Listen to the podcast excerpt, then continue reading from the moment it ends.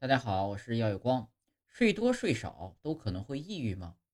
众所周知，睡太少很不好，但你们可能不知道，睡太多也不一定好。睡多睡少都可能会抑郁。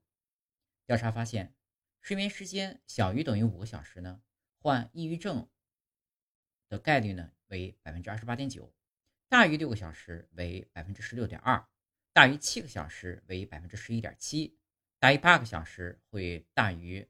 会等于十二点五，大于等于九个小时呢，会达到百分之二十四点四。